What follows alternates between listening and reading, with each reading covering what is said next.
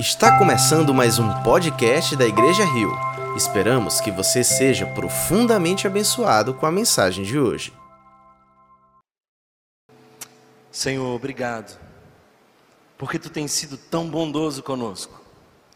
Livra-nos de concentrar os nossos olhos nas nossas dores, bem como fez o povo de Israel no deserto quem tendo visto as tuas mãos abrirem o mar vermelho, em tendo bebido água da rocha, em tendo sido cobrido pela nuvem da graça que os protegia do sol, em tendo experimentado a provisão e a manutenção, ainda assim desejavam tanto voltar para o Egito.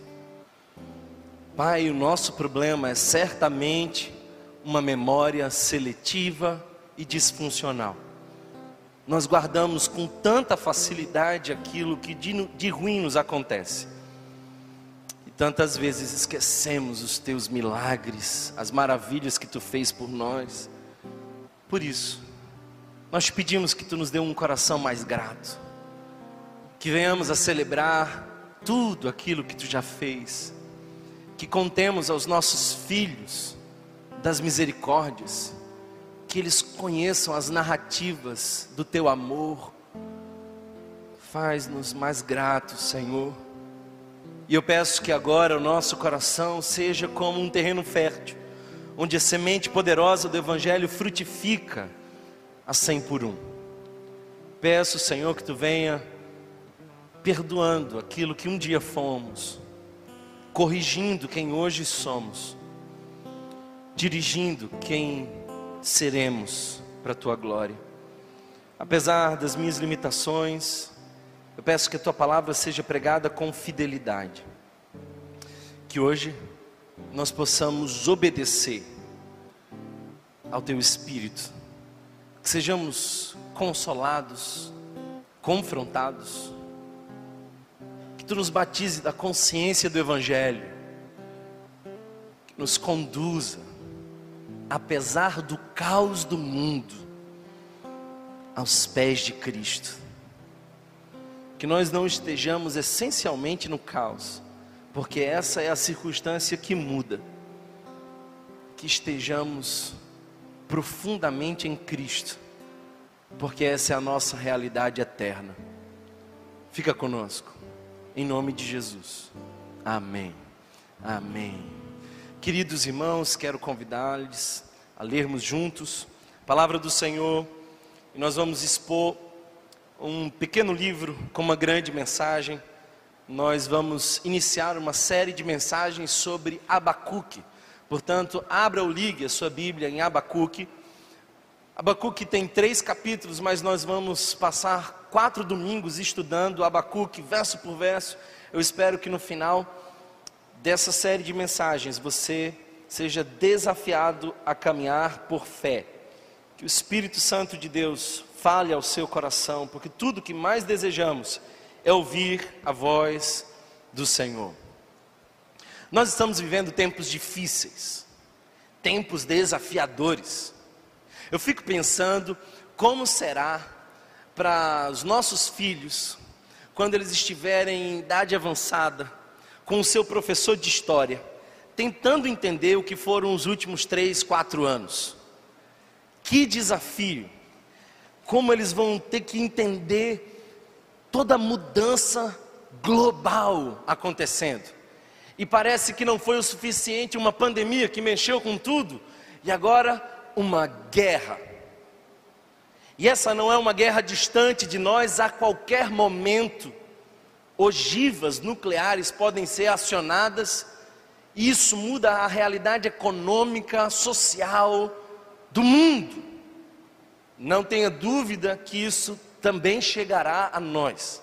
Eu aprendi com a pandemia, que parecia tão distante lá na China, coisa que não chega aqui, porque afinal de contas nós dizíamos antes da pandemia: isso não pega em brasileiro.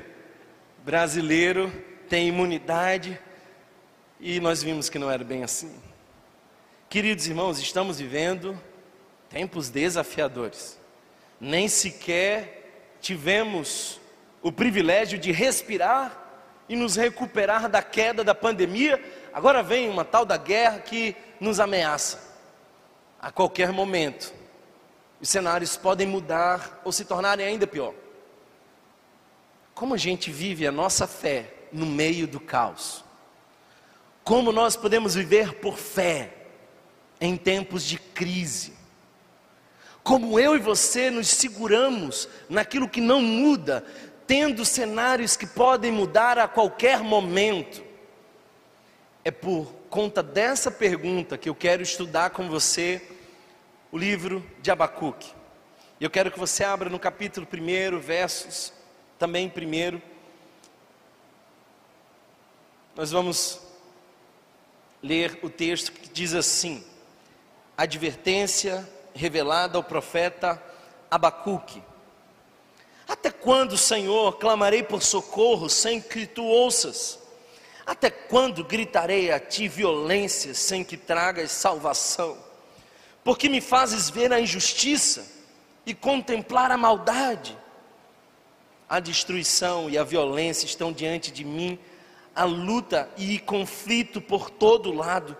Por isso a lei se enfraquece e a justiça nunca prevalece. Os ímpios prejudicam os justos e assim a justiça é pervertida. A resposta do Senhor. Olhem as nações e contemplem-nas. Fiquem atônitos e pasmem, pois nos dias de vocês farei algo em que não creriam se lhes fosse contado.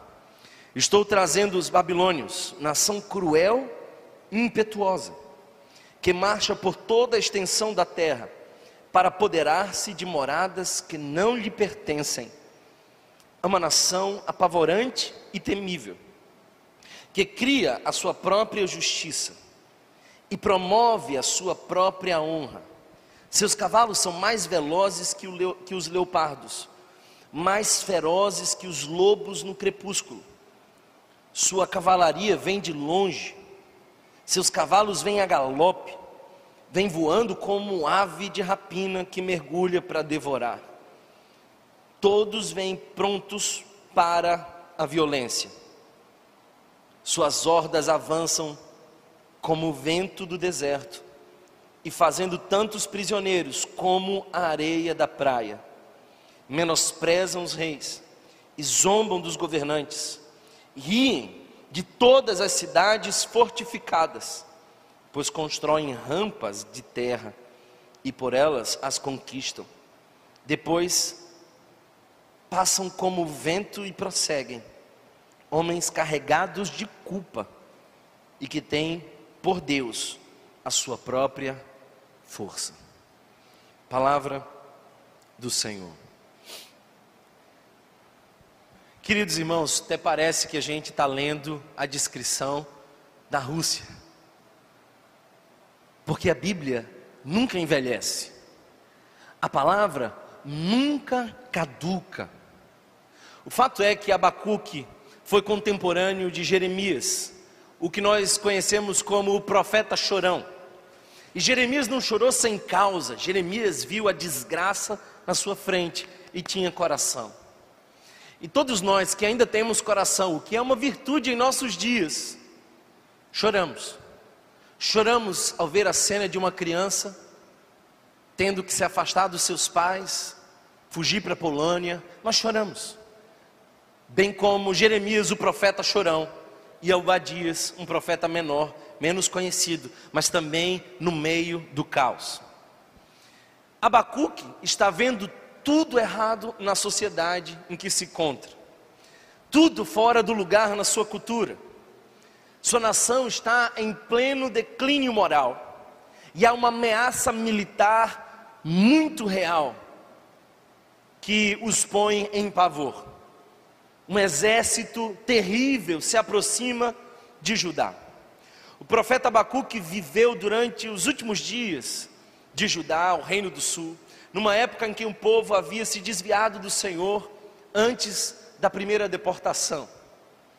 Tudo por consequência do pecado da própria nação. Internamente, antes mesmo dessa nação chegar e fazer o caos se instalar. Já haviam problemas imensos na cultura de Judá. Judá estava vivendo graves pecados sociais e espirituais. Jeremias, por exemplo, profetiza sem ser ouvido, porque os profetas já não tinham mais crédito no meio desse caos em que Abacuque vivia. Ele, por exemplo, se refere no texto que nós acabamos de ler à violência, a contendas e a litígio. Violências, violências porque haviam ali muitos homens maus que esmagavam os bons, o que já é para nós terrivelmente insuportável. Além disso, não havia mais a quem recorrer porque os juízes estavam corrompidos, por isso, litígios e contendas. A nação estava entregue ao caos. Não é muito diferente da nossa. Abacuque via a iminente invasão estrangeira. E como todos nós, e como um bom crente, ele clama por Deus. Quem de nós aqui não clama por Deus para que Ele mude os cenários? Abacuque clamava, dizendo: Deus, muda o cenário de Judá. Eu não sei por quantas vezes clamou o profeta, mas eu sei que o livro começa com um profeta extremamente incomodado, indignado com o silêncio. Já devia ter ali um longo tempo de oração e clamor e sem resposta. O cenário Deus nos diz e diz a Abacuque que iria piorar. E os caldeus, era uma nação que estava crescendo e que logo, logo ia tomar o lugar da maior potência mundial. Eles se tornariam a nação mais poderosa da terra, a mais bélica. E adivinha só para onde eles estavam vindo? para um lugar que já estava acabado. Eles viriam para saquear, ferir e acabar com um povo que já estava vivendo um caos. É em meio a tudo isso que o profeta Abacuque se levanta, um tanto indignado, perturbado com o cenário. Eu não sei se você se encontra perturbado, indignado com o cenário. Eu preciso confessar para vocês que essa é também a, a forma como anda meu coração. Eu ando indignado com o mundo. O humano está cada vez mais desumano. Abacuque é conhecido como o profeta filosófico, porque diferente dessa, desse tom objetivo que os outros profetas tinham, Abacuque faz a reflexão que os salmistas faziam. Parece que Abacuque tem um coração meio de poeta. Poetas são sensíveis, perguntam por que do caos e onde está Deus no meio disso tudo. Abacuque tem esse tom profético filosófico, porque a sua preocupação é acerca do problema do mal. Onde está Deus? Diante do cenário onde o mal domina.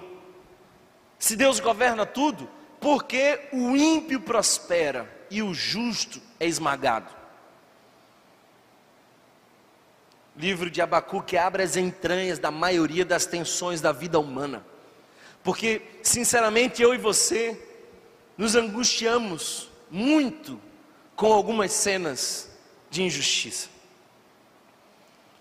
O drama da prosperidade do ímpio e o sofrimento do bom é terrível para nós. Você já fez essa pergunta? Por que, que aquela pessoa sem caráter prospera? E por que gente boa morre? Por que gente boa sofre? Porque homens e mulheres fiéis passam por circunstâncias tão dolorosas. A palavra Abacuque é a palavra hebraica abraçar. E talvez ele tenha esse nome porque ele abraça o sofrimento do povo. Talvez ele tenha esse nome porque ele abraça a Deus no meio do caos. Mas o fato é, irmão, irmã, que desses doze profetas menores que nós temos no Antigo Testamento, Abacuque é talvez o mais conhecido e o mais relevante, porque no meio do seu livro ele traz uma expressão poderosa: o justo pela fé viverá. Essa é uma expressão tão forte e poderosa que é repetida no Novo Testamento três vezes. Vemos Paulo repetir ah, na carta aos Romanos, vemos Paulo repetir na carta aos Gálatas, e vemos o autor de Hebreus repetir também a mesma expressão: o justo pela fé viverá. Talvez esse seja o tema central. O tema central não é o sofrimento, mas é a fé no meio do sofrimento. Por isso que a nossa série pretende ensinar homens e mulheres de Deus a andar por fé no meio do caos, porque Deus não nos permite extinguir o caos. A fé não é a suspensão da realidade humana, a fé é aquilo que nos fortalece para encarar os piores cenários abraçados com Deus e em esperança. Geralmente o profeta recebia uma revelação de Deus e levava para o povo. Então, uma expressão que quase todos os profetas falam é: Assim diz o Senhor. O profeta diz: Assim diz o Senhor. Mas é interessante que nós não vemos em nenhum momento nesse texto a expressão assim diz o Senhor. E aliás, nós não vemos Abacuque falando com a nação. Esse é um diálogo de um homem de Deus com o próprio Deus do homem. Esse é um diálogo que pode traduzir o nosso coração. E eu penso, irmãos, que Abacuque, no capítulo 3, nos dá uma dica do seu coração poético. Talvez Abacuque fosse também, além de profeta, um levita, porque ele escreve uma canção e essa canção nós conhecemos muito bem, nós só não sabemos o cenário dela. Mas olha só como Abacuque termina o seu livro. Ele começa com questionamentos e dúvidas, mas ele termina o seu livro dizendo: Ainda que a figueira não floresça, que o produto da oliveira minta, que não haja gados no curral, que as ovelhas sejam arrebatadas do aprisco, eu, todavia, me alegro no Senhor e exulto no Deus da minha salvação. O meu objetivo com essa série de mensagens é pegar pessoas duvidosas, pegar pessoas queixosas acerca de Deus, e não exatamente gerar nelas a esperança que o cenário vai mudar, mas que o cenário as mude. Porque no fim do livro de Abacuque não é o cenário que muda, é o profeta. Alguém está entendendo essa palavra? Talvez não, Deus não queira mudar o seu cenário, talvez Deus queira mudar você. E essa vai ser a nossa jornada pelos próximos quatro domingos. É interessante perceber a palavra sentença, que também foi traduzida pela NVI por advertência. Não sei se você tem uma outra versão, mas a palavra hebraica aqui é a palavra peso. E olha só que coisa interessante: o que ele recebe é realmente um peso. É pesado e muitas vezes na nossa vida nós viveremos pesos. E ela foi revelada, esse peso, essa advertência revelada ao profeta. Muitas vezes Deus responde às nossas orações e nos dá vitória. Mas e quando não? Muitas vezes a gente clama pelo milagre e ele chega. Amém? Glória a Deus. Mas e quando não? Muitas vezes nós pedimos a Deus e as portas se abrem, mas e quando elas se fecham? E quando o cenário piora? como nós agimos como cristãos. Continuamos fiéis ao Senhor mesmo que Ele não nos livre. Se nós tivermos mesmo que encarar os piores cenários, ainda assim seremos fiéis ao Senhor. Esse é o desafio que Abacuque nos faz. Porque Deus não, não responde às nossas orações? Porque Deus vai usar um ímpio para punir o seu povo? Porque os ímpios passam sem castigo no mundo, enquanto os justos sofrem. Eu quero que você perceba que Abacuque carrega sofrimento. E eu sei que tem muita gente aqui carregando o peso do sofrimento. E eu quero falar para você, essa mensagem para você que carrega o peso do sofrimento. E na vida todos nós vamos sofrer. Só existem dois tipos de pessoas nesse auditório: as que estão sofrendo e as que vão sofrer. Foi Francisco Otaviano, um poeta, que disse o seguinte: Quem passou pela vida em brancas nuvens e em plácido repouso adormeceu, quem não sentiu o frio da desgraça, quem passou pela vida e não sofreu, foi espectro de homem, não foi homem, só passou pela vida e não viveu. Sabe por quê? Porque viver é a experiência que nos garante sofrimento. No mundo existiram alguns homens santos, um homem sem pecado, mas nenhum sem sofrimento. Todos nós sofremos e essa palavra é pertinente a você. Sofremos por diversas causas. Primeiro, nós sofremos porque nós estamos num sistema em desequilíbrio. O pecado afeta o cosmos. Então, de repente, uma chuva torrencial vem e a água faz escorrer o lugar onde alguém habitava e ali morrem pessoas. Nós vivemos num sistema desequilibrado. Desde o Gênesis é assim. Um tsunami é consequência do pecado. Nós também muitas vezes somamos dores pelas decisões equivocadas. E aliás, eu diria que essa é, sem dúvida, uma das formas mais comuns de gerar sofrimento. Nós decidimos de maneira errada. Deixa eu falar para você uma coisa. Deus teria uma forma fácil de acabar com todo sofrimento de uma só vez. Sabe qual é? Tirar a sua liberdade por completo. Arrancar de você completa liberdade de escolha. Nós tomamos decisões erradas e elas nos geram sofrimento. Às vezes, vem como fruto da disciplina de Deus, como Deus permitindo que algo aconteça, para que haja um despertar, exatamente o contexto de Judá. O povo estava distante de Deus e Deus permite que o sofrimento chegue ao povo para despertar o povo, porque a dor às vezes nos põe diante do altar. Eu posso afirmar, sem medo de errar, que alguns aqui ficam muito mais fervorosos à medida que sofrem.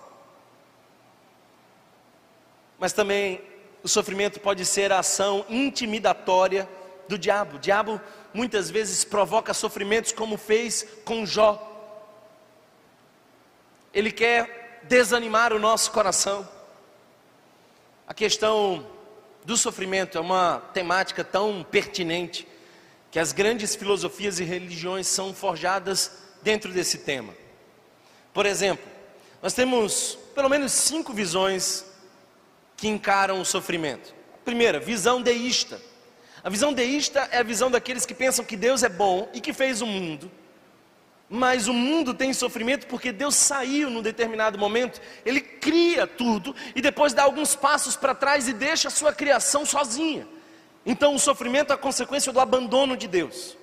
Uma visão mitológica e religiosa de Deus é de que Deus não é necessariamente bom. Aliás, Deus tem um tanto de malvadeza nele. Por isso, Deus é um tanto caprichoso e precisa ser agradado, precisa ser adulado. Aliás, a gente precisa pagar uma propina espiritual para Deus nos livrar do sofrimento. Essa é uma visão religiosa muito comum nos nossos dias. Tem gente que está sofrendo e diz assim: Eu acho que eu tenho que fazer um jejum. Porque se eu fizer um jejum e Deus me vê com fome, quando Ele me vê com fome, Ele vai ter pena de mim e vai acabar com o meu sofrimento. Olha só como a gente concebe a imagem de Deus. Uma outra forma de encarar o sofrimento é uma visão humanista. E a visão humanista diz mais ou menos assim, está bem presente nos nossos discursos. Se Deus existe ou não, isso não importa. O importante é que o mundo é tortuoso, eu estou no mundo e eu preciso consertá-lo. Então, o problema do mundo sou eu e a solução do mundo sou eu. É exatamente isso que muita gente pensa. O problema do mundo não é você, é o pecado. E a solução do mundo não é você, é Jesus. A visão secular diz assim: não existe Deus. Porque se existisse Deus, não haveria sofrimento, não haveria dor, não haveria mazela. Essa é uma visão secular. Ou seja, se existisse um Deus, a terra não seria assim. Deus não existe. Essa é uma forma de pensar. Agora, a visão cristã nos provoca a conciliar duas coisas muito difíceis. Duas coisas precisam dar juntas em nosso coração e elas não são fáceis de juntar. Primeiro, Deus é bom. Deus é totalmente bom.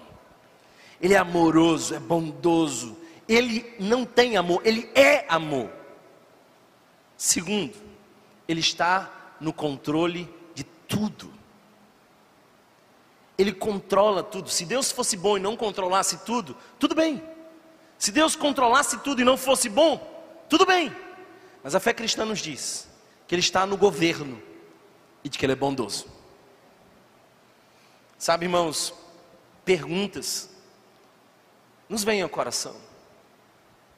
Eu estava acompanhando esses dias o sofrimento de perto, com relatos de um missionário batista que estudou inclusive aqui no Recife, cujo nome eu não ouço pronunciar porque o meu ucraniano está meio enferrujado, e, e ele contando do sofrimento dele. E ele faz vídeos quase que diários, falando da experiência dele lá no meio da guerra como pastor. E um desses vídeos me tocou profundamente. Ele, emocionado, com lágrimas nos olhos, disse assim: No meio da guerra, o meu filho me fez perguntas mais profundas e significativas do que eu vi em todo o meu período de seminário. No meio da guerra, o meu filho fez perguntas para mim que eu não tinha respostas. E parece que crente tem dificuldade com perguntas. Talvez esse livro possa nos despertar a fazer perguntas. Eu quero, quem sabe, provocar você a você fazer perguntas. Porque a nossa fé nos dá a liberdade de perguntar para Deus. Não não de acusar Deus, mas de perguntar a Deus.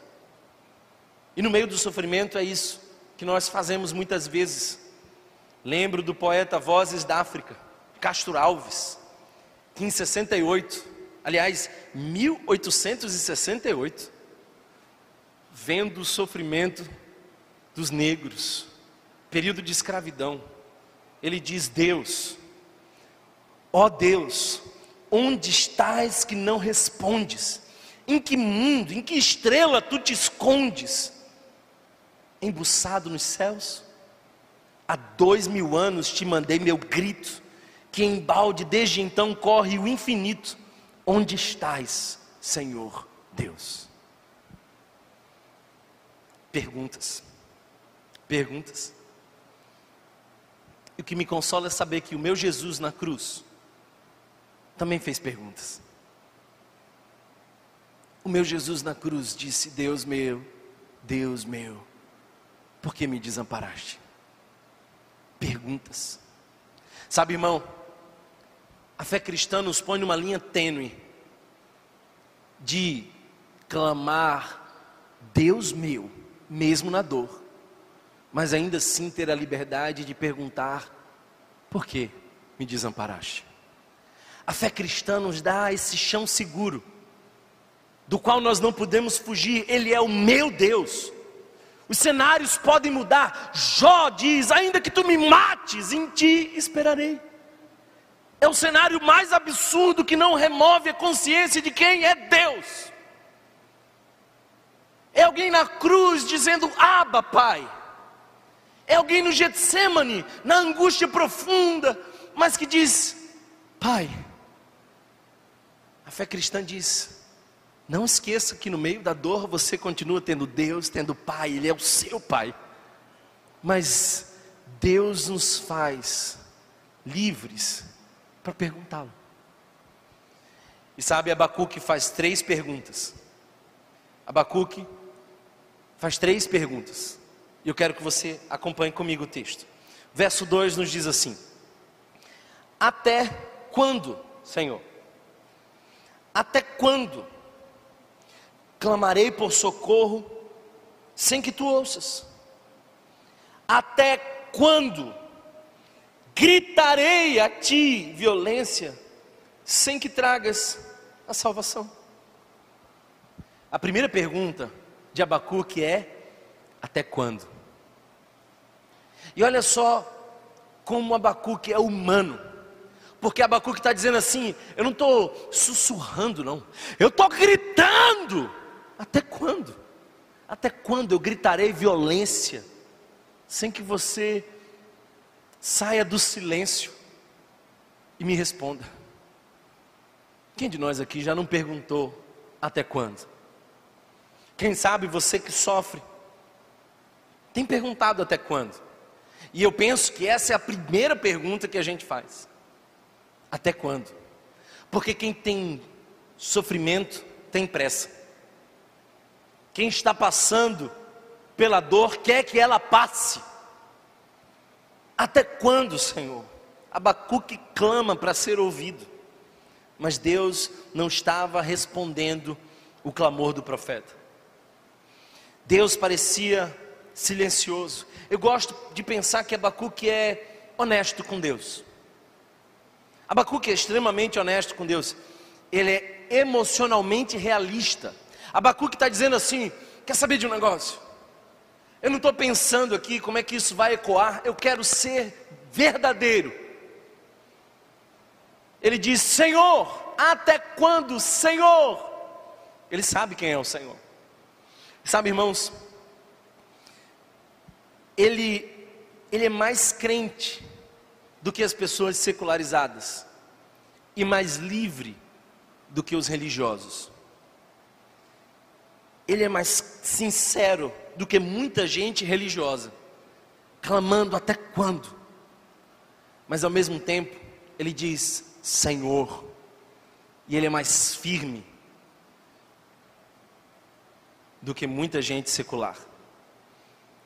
Ele é sincero, ele admite a tragédia, ele é realista. Sabe, irmãos, nós precisamos muitas vezes ser honestos com Deus, fugir desses discursos simplistas.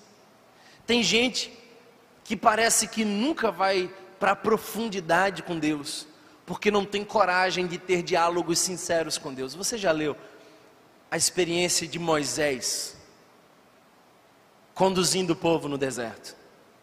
Se tem uma coisa que Moisés nos ensina, é a ter conversas sinceras com Deus.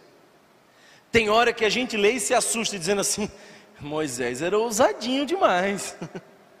ah, tá viradinho Moisés, dando sugestão para Deus. Se você vai desistir desse povo, risca meu nome. Olha, tá brabinho Moisés. Não, não, não. É sincero.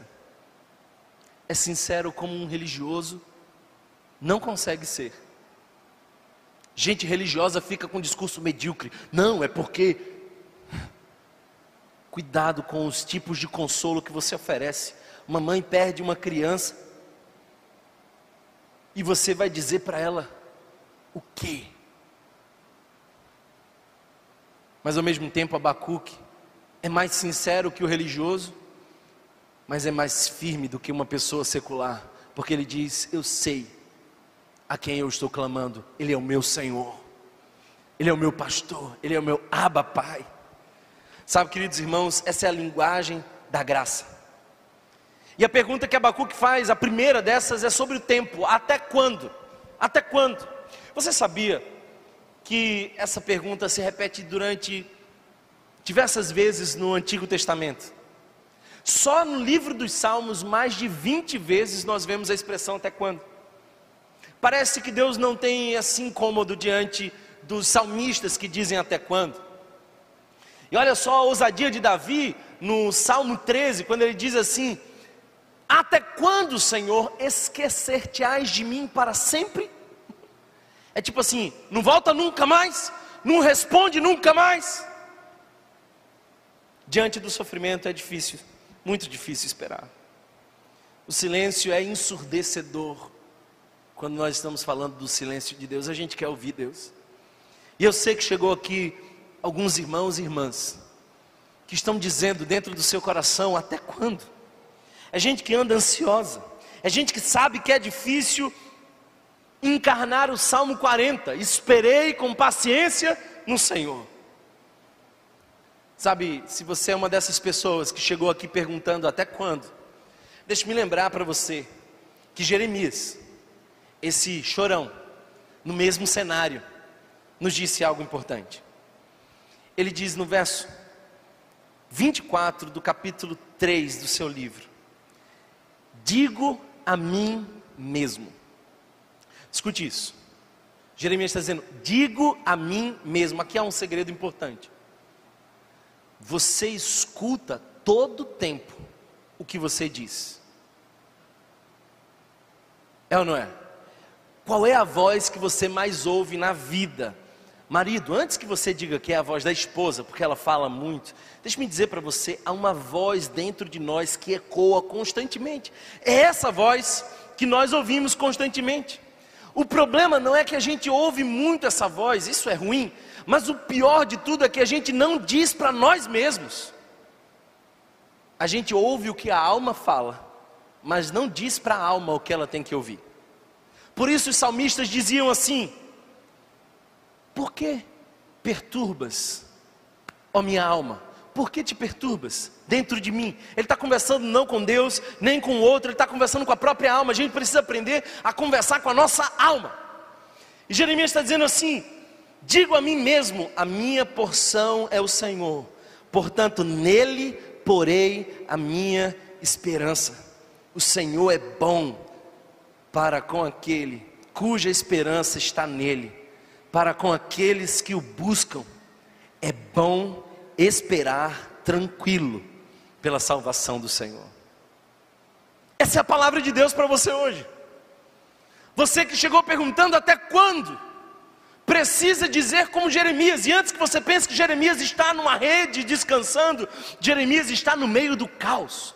Mas ele diz: Eu direi para mim mesmo, a minha porção é o Senhor, portanto nele esperarei.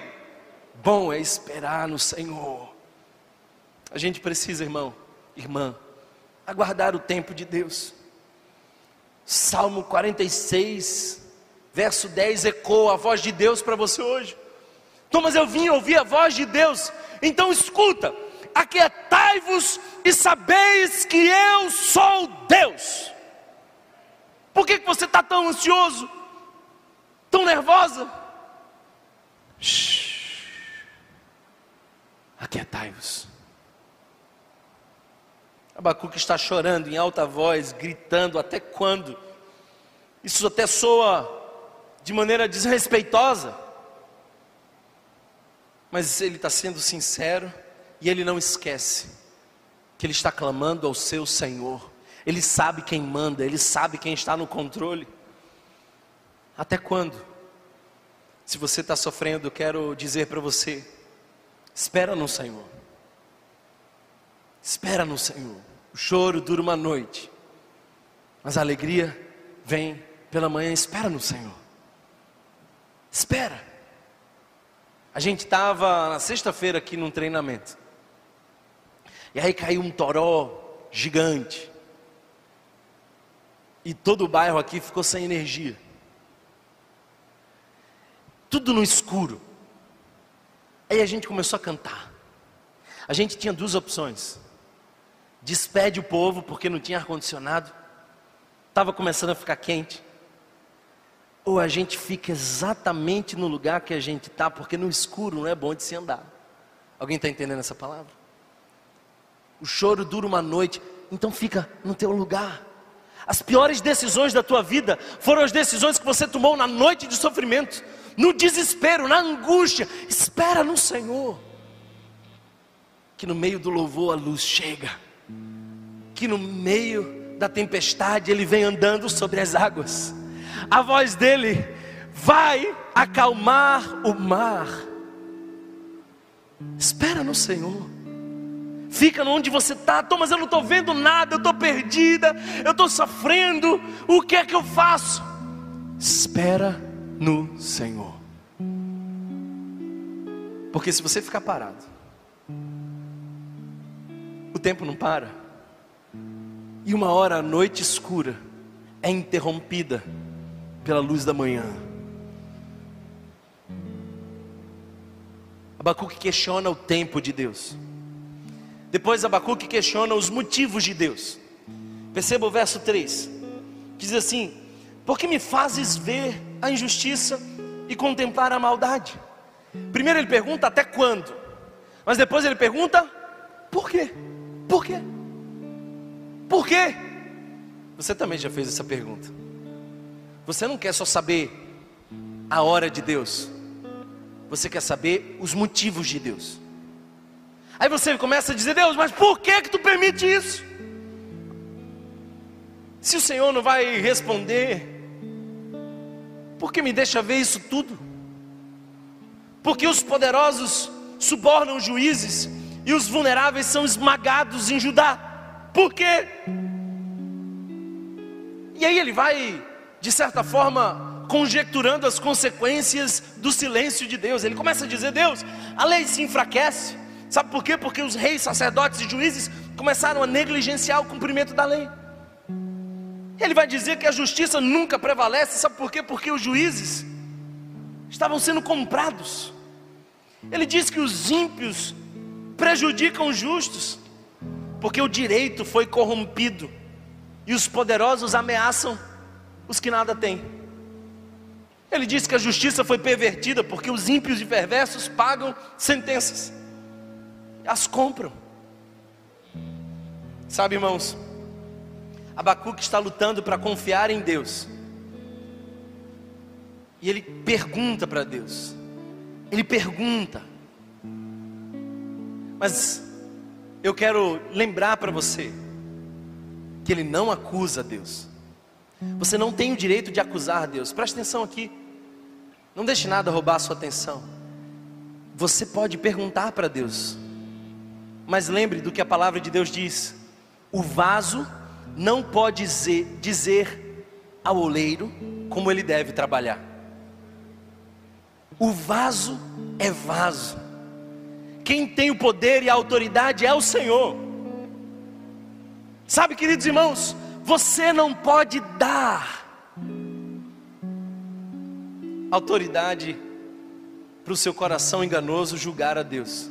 Você é julgado por Deus texto nos mostra que não é pecado ir para Deus e dizer: Deus, eu sei que você é bom, mas eu não estou entendendo nada. Eu sei que você é justo e tem o poder, mas eu não estou compreendendo nada.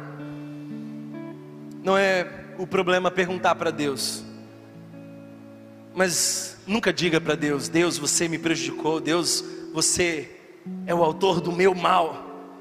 Nunca diga para Deus que Ele foi injusto com você. Em momentos de sofrimento, nós questionamos a lógica divina. Nós queremos ensinar Deus a ser Deus, a fazer a sua obra e a sua vontade. Mas eu quero lembrar para você que veio perguntando: Deus, por que, que eu estou passando por isso tudo? Por que, que essa angústia tem tomado conta do meu peito? Por que os cenários da minha vida mudaram? Isaías capítulo 55, verso 8 diz assim: Porque os meus pensamentos não são os vossos pensamentos, nem os vossos caminhos, os meus caminhos, diz o Senhor. Deus não trabalha com o seu jeito de trabalhar.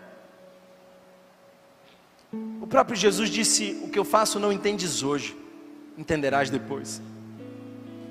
Sabe, essencialmente você não foi chamado a entender, você foi chamado a crer. C.S. Lewis diz que Deus sussurra e fala a consciência através do prazer, mas grita-lhe por meio da dor. A dor é o megafone de Deus para despertar o nosso coração adormecido. Aí você diz assim: Eu não entendo Deus. É por isso que Ele é Deus. Santo Agostinho disse: se o compreendesse, ele não seria Deus. Se você entendesse Deus e ele coubesse dentro da sua caixinha lógica, humana, egoísta, míope, ele não seria Deus.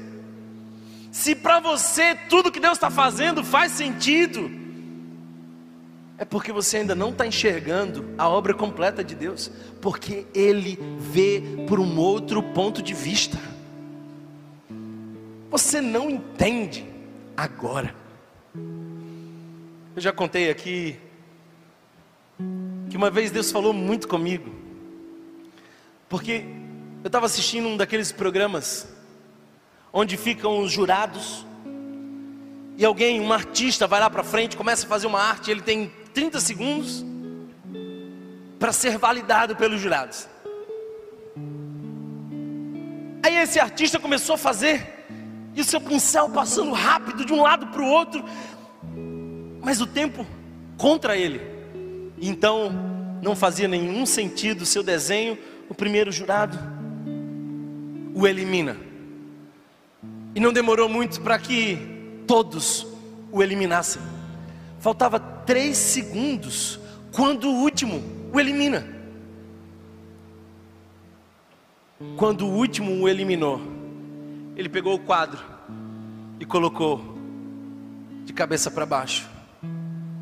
E então, todo mundo entendeu que era uma linda obra de arte. Só que daquele ponto de vista, ninguém entendia. Quando ele pega o quadro que estava pintando e gira, põe para o outro lado, era um rosto bonito. E todo mundo fica surpreso. Faltava pouco para os cenários mudarem, mas os jurados se apressaram. Até quando? Não estou entendendo nada. Escute o que Deus está falando ao seu coração. Espera e creia, mesmo sem entender, porque os pensamentos dele não são nossos. Você está vendo de baixo para cima e parece não fazer sentido, mas de cima para baixo, da visão do oleiro, é obra de arte. A sua visão é limitada como um espelho, diz Paulo, mas ele sabe o que está fazendo. Ele sabe o fim desde o começo. Abacuque questiona o tempo de Deus. Abacuque questiona os motivos de Deus. Mas dos versos 5 em diante, Deus fala. Deus rompe o silêncio, rasga os céus e responde.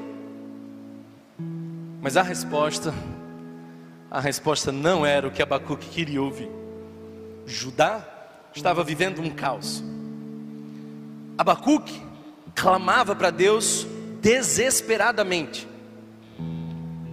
E aí, quando Deus rompe o silêncio, o que, que acontece?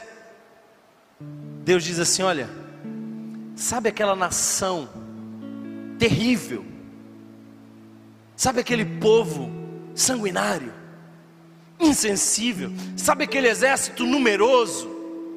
Pois bem, eles estão vindo aí, e eles vão invadir essa terra, e eles vão se apoderar de moradas que não são suas.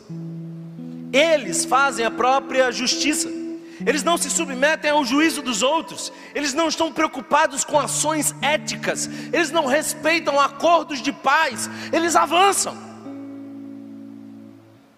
Aí Abacuque diz assim: Peraí, Deus, eu achei que o teu silêncio era a pior parte, mas a tua resposta é justamente o contrário do que eu quero ouvir.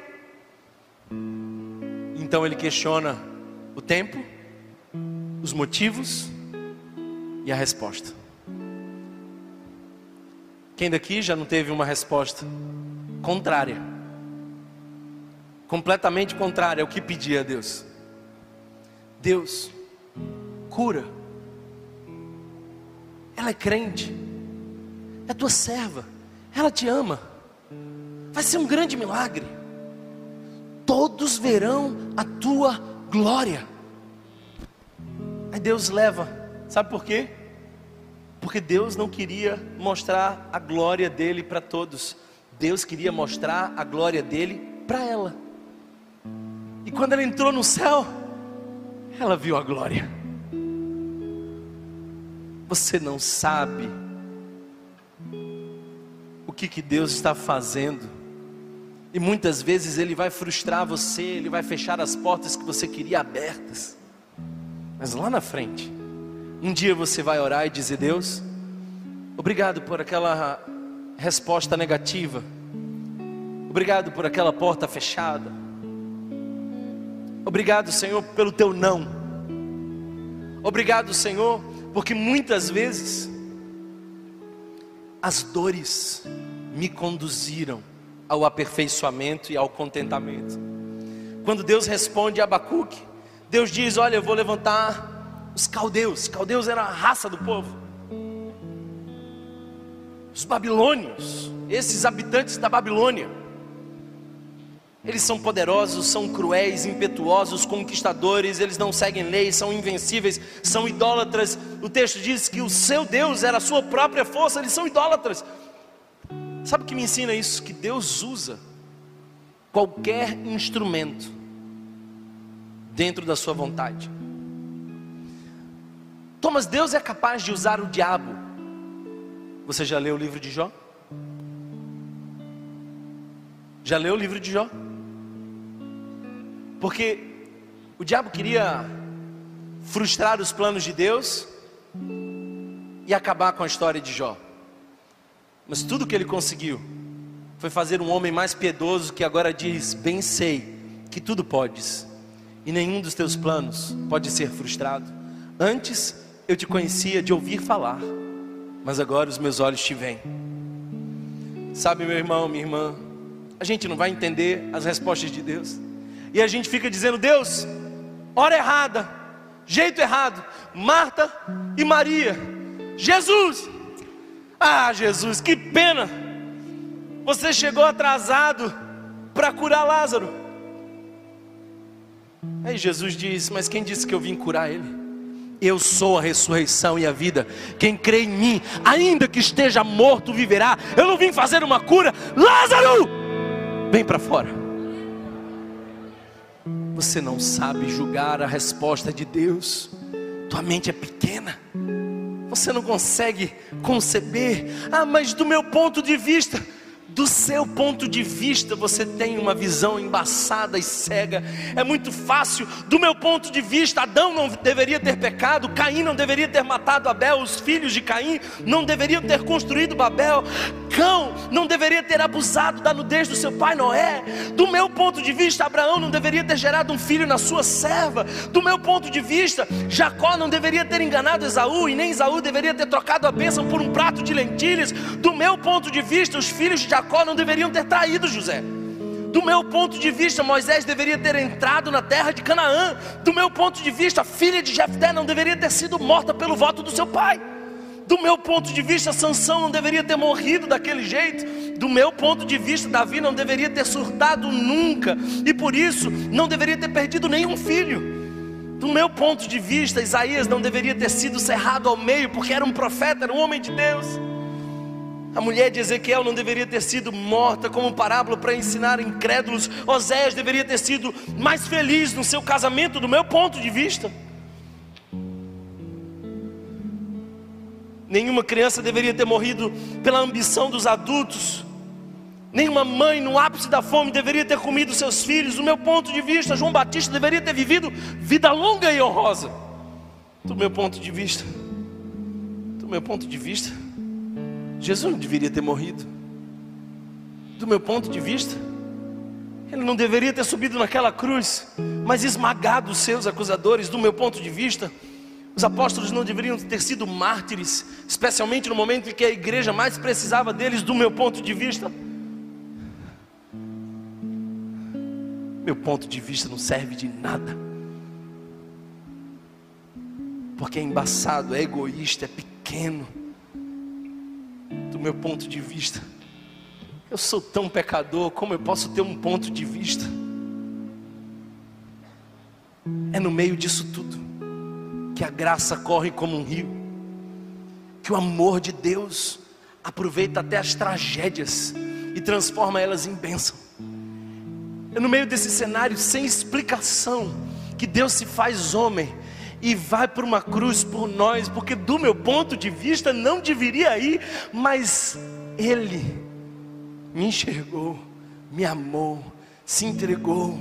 Do meu ponto de vista, todo pecador devia ir para o inferno, mas do ponto de vista da graça de Deus, Ele abriu as portas em Jesus e todo aquele que o aceitar como Senhor e Salvador habitará os céus, não porque merece, porque do meu ponto de vista, a gente não merece, mas Deus tem outra forma de ver. Ele enxerga de outro modo. Seja qual for a resposta e os instrumentos que Deus utilizar, sempre será o melhor para nós.